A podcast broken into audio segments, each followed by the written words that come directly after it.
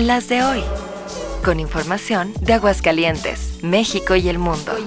Las de hoy. En solo tres minutos. Las de hoy. Hoy es lunes 3 de abril, soy Joaquín Martínez y estas son Las de hoy.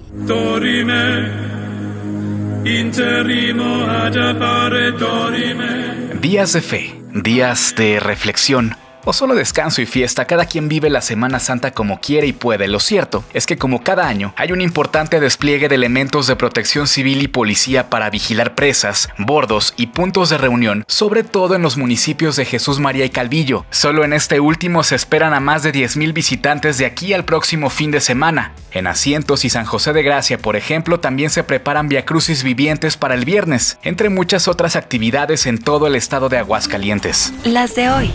Trompas en problemas. El expresidente más naranja de Estados Unidos es el primero en enfrentar cargos criminales. En Nueva York lo imputaron por pagar por el silencio de una actriz porno años atrás, cuando buscaba llegar a la Casa Blanca. Más allá de la infidelidad a su esposa, nada de esto constituiría un problema si no fuera que el pago se registró como gasto de negocio. Y en Nueva York, falsificar esa información sí es ilegal. Aún así, los abogados del magnate creen que la acusación será desestimada y el otro podrá seguir haciéndose la víctima diciendo que vive persecución política el pobrecito, con eso de que se quiere lanzar otra vez como candidato.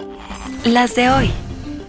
Se puso raro el básquet. Fumando mota, mi vida se relaja. Dentro de la NBA se ha firmado un acuerdo histórico que permite a los jugadores quemarle las patas al diablo antes o después de los partidos, es decir, pueden fumar marihuana en los vestidores sin temor a ser sancionados. Antes les daban cinco partidos de castigo, pero ya no. ¿Por qué? Pues porque no y ya. Dicen que la mota es mota, que no le hace daño a nadie y que si tosiste ya la hiciste. Ya, la naturaleza siempre provee. Mira nomás, mira nomás, aquí están las plantas.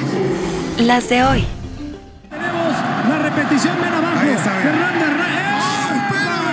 ¿Qué está pasando aquí?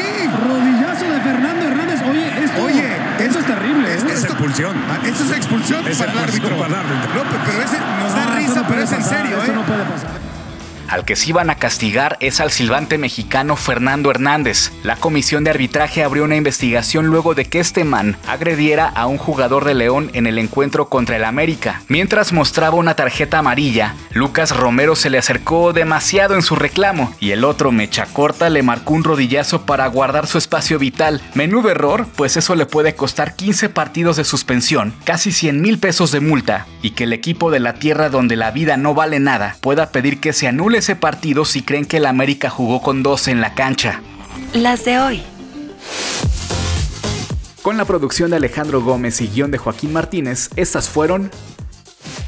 Las de hoy. Síguenos en redes sociales.